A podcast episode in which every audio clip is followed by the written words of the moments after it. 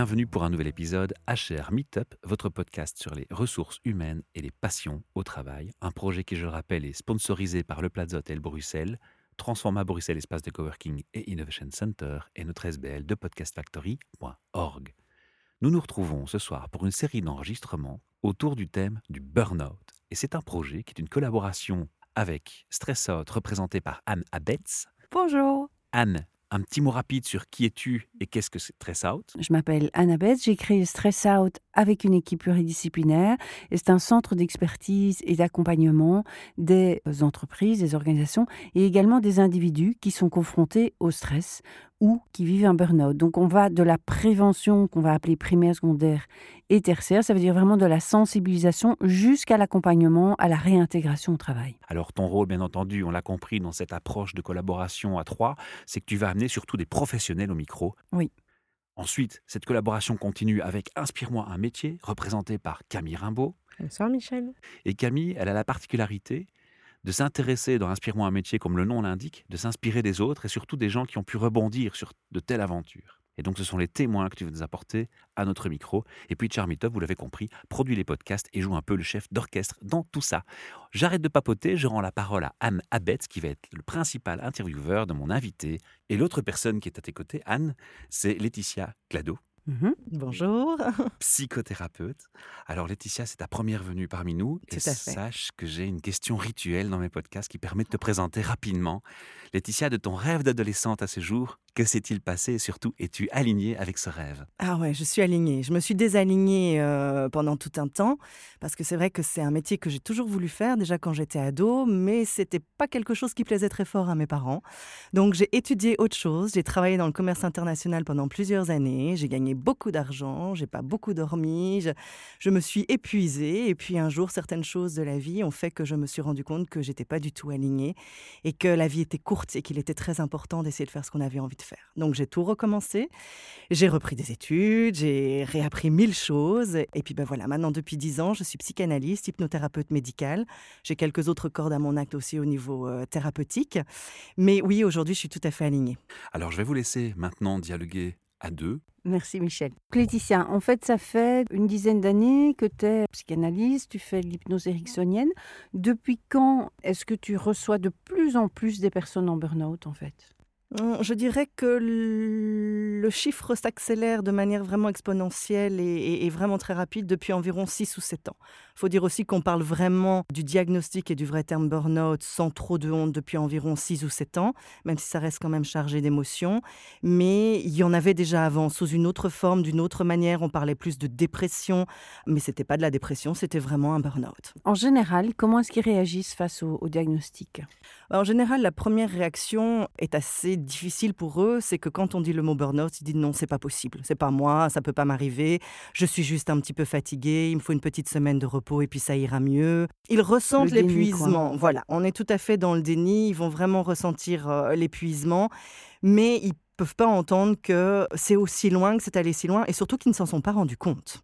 Parce que la plupart du temps, en fait, ils s'en rendent pas compte. Il y a bien sûr d'énormes signes dont ils vont prendre conscience au fur et à mesure, mais la première réaction est le déni. Et le déni peut durer d'ailleurs parfois plusieurs mois. Et finalement, comment les faire progresser dans cette prise de conscience Puisque le déni, comme tu dis, peut, peut durer plusieurs mois, euh, on va dire 4 à 6 mois parfois en fonction? Oui, tout à fait. 4 à 6 mois, c'est une bonne moyenne. Parfois, c'est même un minimum. On peut les faire progresser d'abord ben, en leur faisant prendre conscience dans un premier temps de quelque chose qui est important et qui leur parle, c'est qu'en général, ils ont eu un effondrement corporel, il y a eu un problème physiologique, il y a une blessure, il y a eu quelque chose qui les a fait tomber. Et donc, essayer de leur faire comprendre pourquoi est-ce que leur corps a lâché, que c'est pas juste une blessure, qu'il y avait vraiment toute une faille émotionnelle qui s'était créée au travers de plusieurs années de mauvais traitements qui se sont infligés sans se rendre compte. Et donc, on prend conscience déjà tout doucement par rapport à ça. Et puis, petit à petit, on va parler de ses habitudes, de ses manières de faire, de sa manière de s'organiser, pas seulement au travail, à la maison, aussi dans le secteur amical. Et progressivement, la personne va vraiment se rendre compte qu'elle a l'habitude, dans tous les secteurs de sa vie en général, d'essayer de tout prendre en charge. C'est pas forcément du contrôle, mais c'est cette possibilité, pouvoir de faire vraiment pas mal de choses en même temps. Mais à un moment, c'est quand même trop et ça lâche. Dans le cadre du, stress à voyage, j'apprivoise mon stress en huit étapes. Tu y participes en tant que psychothérapeute. On a aussi d'autres thérapeutes. On est tous d'accord dans, le milieu, tant Philippe Corten, Patrick Mesters ou d'autres grands experts du burn-out, pour dire que c'est une prise en charge pluridisciplinaire qui est nécessaire. Mais à tes yeux, à partir de quand est-ce que tu suggérerais qu'une personne contacte un, psychothérapeute, voire éventuellement un autre thérapeute, mais dans ton cas, un, psychothérapeute? Ben Moi, je dirais quand, sérieusement le plus tôt possible. Ça, c'est vraiment indispensable parce que il y a le problème physique, il y a l'épuisement, mais il y a quand même souvent de l'agressivité qui s'est installée, de, l'irritabilité. Il peut y avoir aussi une perte de motivation à son travail, mais aussi dans sa famille. Donc il y a pas mal quand même de, de, choses émotionnelles qui se développent de manière compliquée, parfois de manière vraiment négative, et il faut les prendre en charge de manière le plus rapide possible. La seule chose, c'est que le patient n'est pas toujours prêt à ça. Il a d'abord besoin vraiment de travailler, justement, puisqu'il est dans le déni, de travailler sur ce qui se passe au niveau de son corps. Et une fois qu'il a travaillé sur cette partie-là, le médecin généraliste qui s'occupe de lui en général va vraiment le pousser à essayer de voir un thérapeute. Parce qu'à côté de ça, chacun a ses, limites aussi. Ce n'est mmh pas leur job, c'est le nôtre. Donc voilà. Mais le plus tôt possible, le plus tôt possible, c'est vraiment l'idéal. Et en quoi est-ce que l'outil d'hypnose va, va t'aider dans cette réalité-là du burn-out? Donc l'avantage que moi j'ai avec l'hypnose, c'est que les patients arrivant dans un épuisement assez important, je vais pas trop les interroger, je vais pas trop les embêter. Mon premier rôle va être d'abord de les apaiser, de les reposer et de leur donner un outil de gestion des émotions et du stress. Ils sont dans une situation totalement inconnue qui va perdurer, qui va s'installer en longueur sur plusieurs mois et ils vont s'en rendre compte progressivement. Ça génère pas mal d'angoisse, pas mal d'inquiétude. Et donc, en fait, moi, mon rôle à travers l'hypnose, ça va vraiment être de les défatiguer cognitivement dans un premier temps. C'est assez rapide, assez efficace. Ils vont apprendre aussi à gérer un peu mieux leurs émotions et à régénérer un potentiel énergétique à l'intérieur d'eux aussi. Ça va vraiment leur permettre de rebooster et d'avancer un petit peu plus vite. Maintenant, tout le monde n'a pas envie de le faire. Il y a d'autres possibilités aussi. On peut utiliser ça et pour les personnes qui sont extrêmement fatiguées cognitivement, on utilise même la réalité virtuelle parce que même l'hypnose, ils n'y arrivent pas. Le potentiel imaginaire n'y est plus tellement la fatigue est importante. Ça me permet du coup de faire une petite aparté puisque à la clinique du stress et du burn-out au Chirec, Lambermont cette clinique ouvre là maintenant en septembre, eh bien, il y aura également une possibilité de suivre cette réalité virtuelle euh, parmi, parmi les approches proposées. Oui, tout à fait. On aura un pôle réalité virtuelle qui ne sera pas juste d'exposer quelque part avec un casque, ce sera accompagné par un thérapeute, par un coach, mmh. et il y aura un, vraiment un vrai programme sur plusieurs séances en fait. Super. Alors, je voudrais maintenant euh, aborder une, autre question qui, pour moi, est, également importante parce qu'on n'en parle pas souvent. C'est que dans les, hum, on va dire, les profils à risque, euh, les, personnalités euh, qui auraient plus de probabilité d'avoir un burn-out, on va parler des, des, HP. Alors, le terme HP, personnellement, je ne l'aime pas non plus. On est beaucoup à pas l'aimer mais en même temps, à un moment, il faut arriver à, définir ce qu'on veut dire derrière ça. Donc, euh, il y, en, a qui vont parler d'HP, de surdoué, de doué, de zèbre. Enfin, bref, il y a plein de façons de le qualifier. Comment tu définirais, toi, euh, ce type de, de, de personne Pour moi, ce profil HP, en fait, c'est pas forcément une personne qui est plus intelligente ou plus brillante que quelqu'un d'autre. C'est une personne qui va avoir une vision cérébrale beaucoup plus large. Ce sont des gens qui ont vraiment une vision macro qui pourront pas voir les choses dans leur individualité, mais qui vont pouvoir voir tout dans la globalité. C'est-à-dire que en tant que gestionnaire de projet, par exemple, sont des gens qui vont être idéaux comme managers parce qu'on va leur donner une tâche à réaliser qui va demander tout un tas de sous-tâches.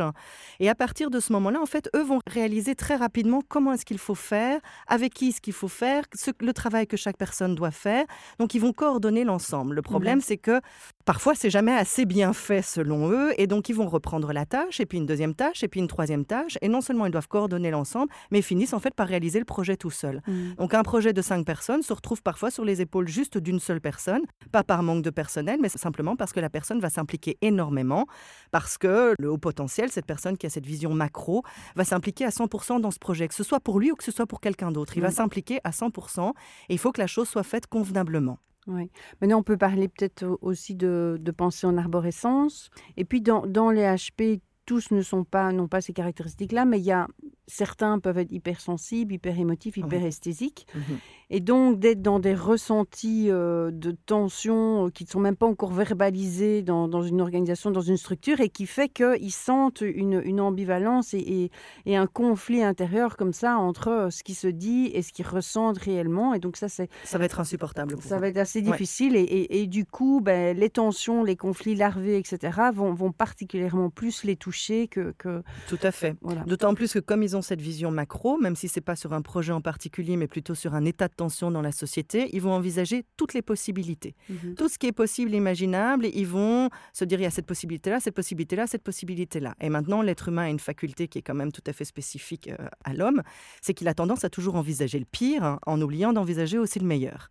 Et les HP sont effectivement très doués aussi pour envisager tous les pires possibles. Est-ce que tu accompagnes un peu différemment les personnes que tu penses avoir ces, ces caractéristiques HP Alors, on est obligé de les accompagner différemment parce que de toute façon, on ne peut pas les traiter non plus bah, comme, euh, comme, comme quelqu'un qui n'a pas cette spécificité-là, tout simplement parce que leur mental n'est pas le même. Au fur et à mesure du temps, à force de travailler avec des HP, on développe aussi un potentiel HP de temps en temps et on arrive, on arrive à comprendre cette vision macro, cette vision globale ce sont des personnes avec qui il va falloir travailler avec encore plus de patience, parce qu'il en faut pour, euh, pour tout le monde, mais avec encore plus de patience. Et surtout, surtout, surtout, surtout, être totalement neutre. Essayer d'avoir le moins de jugement possible, parce qu'ils vont tout sentir. Et comme il y a souvent beaucoup de choses qui sont non dites, ils pensent percevoir des choses, mais on les exprime pas, on dit pas, etc. Et il y a très vite des malentendus qui se font là-dessus, en fait. Donc, il va vraiment falloir essayer d'être pas neutre, mais avec le moins de jugement possible. Et à chaque fois, bien décortiquer chaque pensée en disant on est bien d'accord que c'est de ça qu'on parle, c'est bien par rapport à ça, parce que le malentendu est très très vite arrivé. Mmh Et comme les malentendus sont vite arrivés, eh ben justement, dans le cadre du management, euh, on, a parfois des cas euh, malheureusement de, harcèlement moral. Comment est-ce que tu, accompagnes les personnes qui vivent euh, ce genre de situation? Là, c'est parfois des patients qui sont aussi beaucoup plus atteints, même si physiquement ils n'ont pas forcément craqué. Ce sont des gens qui sont démolis, en fait, émotionnellement. Parce que comme ils ont déjà énormément de doutes sur eux, ils se trouvent complètement faillibles, ils sont toujours en train de se remettre en question. Est-ce que j'ai bien fait? Est-ce que j'ai mal fait? Il y a vraiment cette question de reconnaissance. Il suffit qu'ils aient en face d'eux quelqu'un qui ait vu quelque part un peu cette faille et qui en profite pour leur en demander dix fois plus euh, que ce que ce n'est nécessaire, pour leur faire faire leur propre boulot aussi. Ça, c'est euh, ça c'est assez régulier, mais souvent aussi pour les, les, diminuer en leur disant que ce n'est jamais assez bien, que pourquoi est-ce qu'ils font ça, et ça, c'est pas bien. Et, mmh. et, donc, c'est des petites choses, et puis de plus en plus, et de plus en plus, et de plus en plus. Et puis, bah, vient un moment, le matin, la personne, elle n'en peut plus. Elle va travailler en pleurant. Mmh. Là, on est, on est presque dans le glissement vers, le, vers le, la problématique du DHP manipulable et, toute la manipulation qu'on peut traverser dans l'entreprise. Oui, tout à fait. Un profil qui est effectivement plus manipulable. Il a cette capacité de voir beaucoup plus de choses, mais il a un tel besoin de reconnaissance et de légitimité qu'effectivement, bien présenté sous un projet intéressant dans l'intérêt de la société, on pourrait lui faire faire pas mal de choses, effectivement. Voilà, je pense qu'on fera vraisemblablement peut-être un podcast séparément là-dessus parce que c'est vraiment un sujet important et qui mérite qu'on prenne le temps. Mais... mais certainement, et ça fait un lien aussi avec d'autres, euh, d'autres sujets comme le, ce qu'on identifie comme les pervers narcissiques euh, dans mmh les entreprises et, et, des comportements comme ceux-là qui sont aussi de plus en plus ciblés. Et on fait le parallèle, ils sont de plus en plus ciblés aussi depuis quelques 5 ou 6 années. Et c'est justement ce que tu disais au début, c'est à ce moment qu'on a commencé à parler de plus en plus tout à fait. de, de burn-out. Hein? Oui. Tout à fait. Laetitia, si je peux revenir sur un, autre aspect que, je trouve vraiment important aussi dans, l'accompagnement des personnes en burn-out, c'est tout ce qui tourne autour de l'épuisement émotionnel. L'épuisement corporel, il est finalement relativement facile à déceler, c'est-à-dire que petit à petit, la personne va récupérer son sommeil, elle va récupérer un appétit, elle va avoir moins de troubles digestifs, elle va peut-être plus avoir autant de mal des maux de dos, elle va, voilà, enfin, toute une série de symptômes qu'on connaît euh, dans tous les sens et qui peuvent être d'ailleurs euh, déjà décelés dans le cadre du stress chronique. Mais si on parle de l'épuisement émotionnel, il y a bien un aspect, je trouve, qui malheureusement est souvent mis de côté et euh, dont on ne réalise pas l'ampleur de l'importance de ce besoin, c'est l'épuisement émotionnel. Et je trouve que, voilà, au travers d'un travail d'ordre thérapeutique avec, euh, avec un psychothérapeute ou éventuellement d'autres thérapeutes, mais qui, de nouveau, sont, sont bien, bien spécialisés dans le burn-out, c'est vraiment important. C'est fondamental en fait, c'est ça qu'il faut traiter parce qu'effectivement la donnée physiologique même si le patient a développé parfois des symptômes qui sont vraiment relativement graves. On va arriver au bout. C'est pas ça, euh, c'est pas ça la question. Bon, parfois il y a des symptômes qui sont beaucoup plus violents que d'autres. Euh, ils peuvent avoir développé des crises d'acouphènes. Ils peuvent avoir développé un ulcère, ils peuvent avoir une réelle blessure dorsale qui demande une intervention. Il peut y avoir vraiment énormément de choses. Mais bon, finalement, on arrive quand même en général au bout. C'est pas tellement, euh, c'est pas tellement ça la question. La question fondamentale qui sera réglée avec eux, effectivement, c'est cet épuisement émotionnel. Comment est-ce qu'ils en sont arrivés là? Et ce qui est très important quand même de mettre aussi en avant, c'est que même s'il se traduit dans un premier temps dans le domaine professionnel, il est évident qu'il se traduit également à la maison et que c'est un processus qui est en route probablement mais déjà depuis l'enfance. C'est un mode de fonctionnement qu'ils ont depuis l'enfance. Et fur et à mesure, on s'épuise, on s'épuise, on s'épuise, on s'épuise. Et puis une fois qu'on rentre dans le monde du travail, et puis simplement aussi dans le monde personnel, on a une famille, on a un mari, une femme, on a des enfants, il faut s'occuper de tout ça. Et, voilà. Et, tout ça s'accumule et à un moment, ça craque. Ça me refait rebondir sur un autre point. Moi, ce qui me choque, ce qui me marque énormément, c'est que quand on parle de burn-out, alors qu'on a légiféré en termes de responsabilité de l'entreprise, c'est que souvent, c'est le burnie, hein, si on peut l'appeler comme ça, qui consulte un mhm. psychothérapeute. Tout Mais j'ai rarement vu une entreprise se dire tiens, et si le manager allait accompagné à une séance avec un psychothérapeute pour voir et valider si ce qui se passe est bien correct dans la relation humaine entre les deux. Et si on incluait le partenaire dans la psychothérapie, parce que finalement à la maison, le partenaire vit une expérience qui est complètement différente de mmh, vie. Pourquoi est-ce que finalement c'est que le Bernie qui consulte? Alors je m'adresse à toi, le spécialiste, mais c'est pas toi qui euh, décide, bien sûr. Mais est-ce que c'est une bonne question? C'est une super question. D'abord, c'est vrai que moi je trouve qu'en prévention, ça pourrait être très très intéressant de faire des sessions effectivement de traduction par le biais d'un médiateur, qui soit psy ou autre, sur ce qui se passe vraiment en fait au niveau, au, niveau communicationnel. Ça, c'est certain.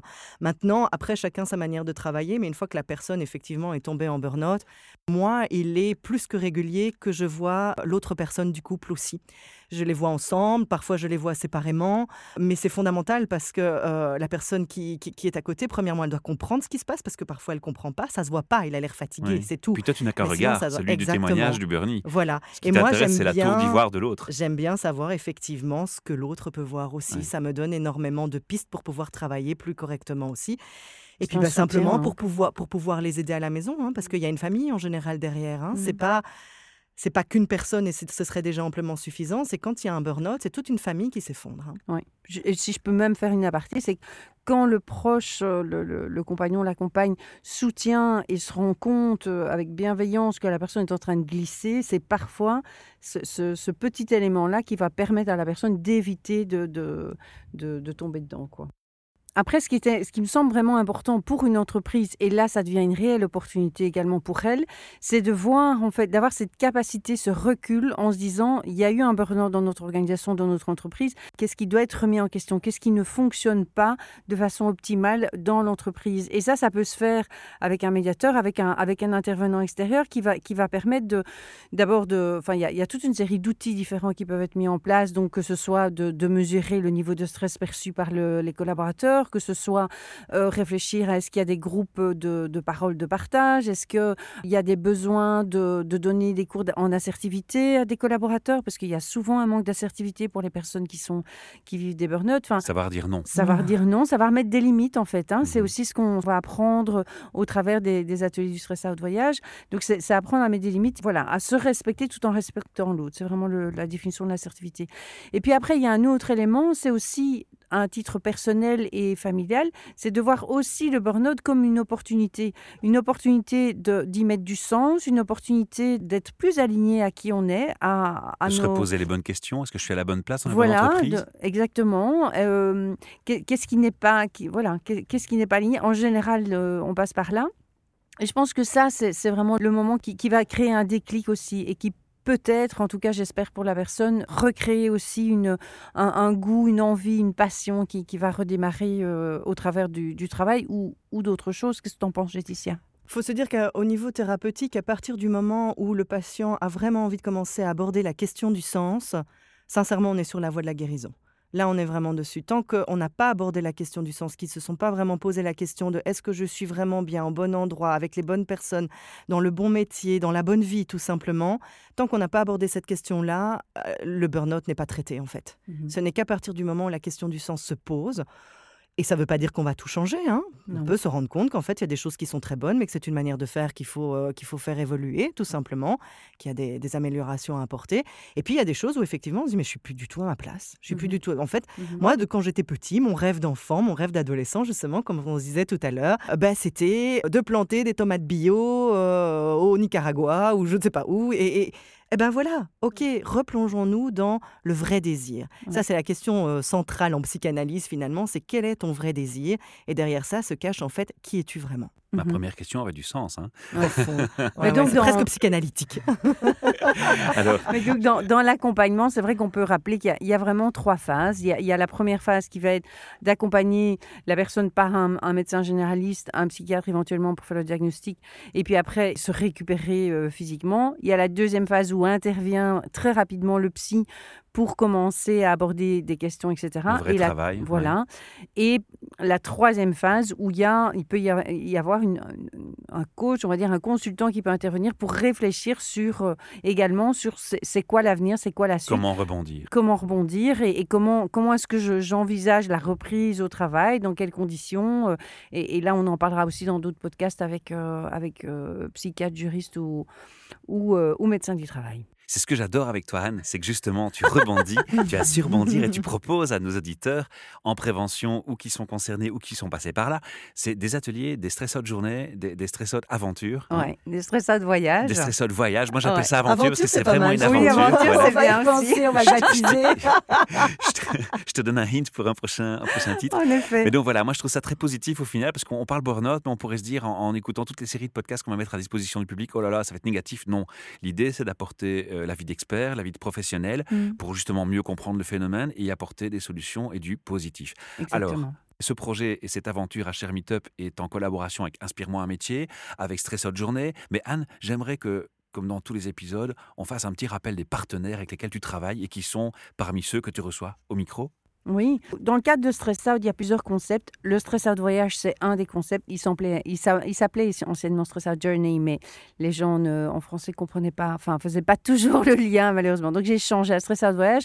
Et voyage, pourquoi? Parce que je considère que c'est un voyage intérieur. C'est vraiment un voyage de, prise de conscience au fur et à mesure de, voilà, je, suis, je deviens acteur de changement, actrice de changement. Qu'est-ce que je mets en place au travers de X ateliers, 8 ateliers en tout? On est sept praticiens et on va petit à petit accompagner dans un groupe, donc de façon collective, une prise de conscience de toute une série de, de ressources et de questionnements qui sont importantes euh, pour, pour se rétablir d'un burn-out ou éviter d'y tomber. Et si c'est euh, après le burn-out, eh ben, ça va au moins permettre d'éviter la rechute, puisqu'on n'en a pas parlé, mais une personne qui va uniquement on va dire se rétablir corporellement, physiquement, mais ne, ne fait pas ce chemin au niveau émotionnel et, et, euh, et surtout émotionnel et relationnel et autres, eh bien, son risque de rechute va quand même être nettement plus important. Et ça, c'est un- c'est important de, c'est important d'en tenir compte parce que voilà, quand une personne reprend après quatre mois, pour moi, c'est très très court. Donc, il faut vraiment faire en sorte que cette personne puisse alors continuer à être accompagnée tout en reprenant le travail et ne pas penser que la reprise au travail signifie la fin du burn-out. C'était important à préciser. Oui. Mais rappelle-moi juste le nom de, de tes partenaires. Donc, on a euh, la clinique du stress qui, qui collabore avec toi. La clinique du stress et du burn-out, donc qui ouvre ici en fait au, au Chirec-Lambermont à, à Scarbeck. Voilà. Donc c'est un centre médical qui est, qui est vraiment avec un accueil convivial, chaleureux. Et donc il y a toute une équipe pluridisciplinaire qui, qui a été euh, constituée, dont Laetitia Clado que j'ai invitée Ah, voilà. ici euh, avec nous. Et puis il y a, il y a également euh, psychiatres, d'autres psychothérapeutes, des, il y a des coachs également. Ils sont nombreux. Ils sont nombreux, oui, oui. Enfin, ce qui se passe surtout, c'est qu'on a des thérapeutes de, de- de multiples secteurs Oui, et qui, euh, qui ont différentes spécialisations. Donc, en fonction de ce que voudra chacun et de ce Mhm. qui conviendra à chacun, Mm. on pourra lui offrir. L'hypnose ne convient pas à tout le monde, mais le MDR ne convient pas à tout le monde, la TCC ne convient pas à tout le monde, la réalité virtuelle ne convient pas à tout le monde. Mais on a plein de choses Mhm. différentes et donc il y a bien Oui. quelqu'un qui va pouvoir avoir. Répondre à un besoin. Et Ah, c'est- et voilà. c'est et c'est d'ailleurs que- finalement le concept derrière le stress out voyage. hein. C'est C'est en fait, Mhm. c'est c'est ce que j'ai voulu concevoir dans, dans, dans cette façon innovante de voir la, la problématique euh, de l'accompagnement du burn-out. C'était que ben, toute personne peut, peut bloquer en disant vous devez aller voir un psy, vous Mhm. devez aller voir un, un coach. Il y a, il y a d'autres formes de, thérapie qui peuvent accompagner dans cette réalité-là, du moment évidemment que ce soit des personnes qui savent exactement de quoi elles parlent et qui, connaissent cette réalité en profondeur parce que voilà, pour l'avoir personnellement vécu aussi, quand on vit un burn-out, on peut rester dans le mental et cognitif pendant, pendant des mois et on n'avance pas d'un chouïa sur les prises de conscience qu'il faut faire, mais dans, même dans- dans- d'un point de vue ressenti émotionnel et corporel, et pas uniquement le petit, le petit vélo qui tourne là euh, dans, dans, dans, dans notre petit cerveau. Alors, quels sont les autres, euh, les autres euh, partenaires de, Stress Out, au travers du Stress Out Voyage? Eh bien, il y a Simone Petrequin qui est praticienne praticienne en Qigong avec le chant intérieur. Il y a Catherine Lanois qui est praticienne en MBSR, donc en, pleine conscience, en mindfulness. Il y a Laetitia donc, qui va aborder le, le travail des croyances au travers de l'hypnose. Anouchka Moulart qui va aborder comment trouver sa juste place au travers des constellations familiales. On a également l'équipe encore de, pour, pour découvrir les profils de personnalité au travers de l'ennéagramme. Il y a Maria Amaya Pilar qui est euh, colombienne et qui, elle, est, euh, va, va aborder les émotions au travers de la biodanza et de, de l'écriture. Alors, je voulais que tu les énumères parce que la liste, elle est, elle est importante, elle est conséquente. Ça illustre bien le fait que tu vois les choses globalement et de façon systémique. Et c'est ce que j'aime dans ton approche aussi. Et c'est ce qu'on va retrouver au travers de nos interviews, puisque au micro viendront pour ces témoignages, on l'a dit, des Bernie, mhm. une psychothérapeute, une spécialiste du droit. On aura le professeur Corten qui va nous rejoindre au micro aussi. merci. Et un, médecin du travail également. Et un médecin du travail. Donc, je crois qu'on aura été complet. Alors, j'espère que ces témoignages et toutes ces interventions permettront à notre public d'être mieux armé et euh, de faire une meilleure prévention aussi finalement et une meilleure réintégration dans certains cas. Hein. Voilà. Merci à tous pour votre écoute et votre attention. Retrouvez nos podcasts à Cher Meetup sur notre flux RSS, sur le site internet, sur SoundCloud, Mixcloud, un peu partout. Et si vous aimez notre projet, eh bien vous savez que notre SBL accepte volontiers les dons. Voilà. À très bientôt.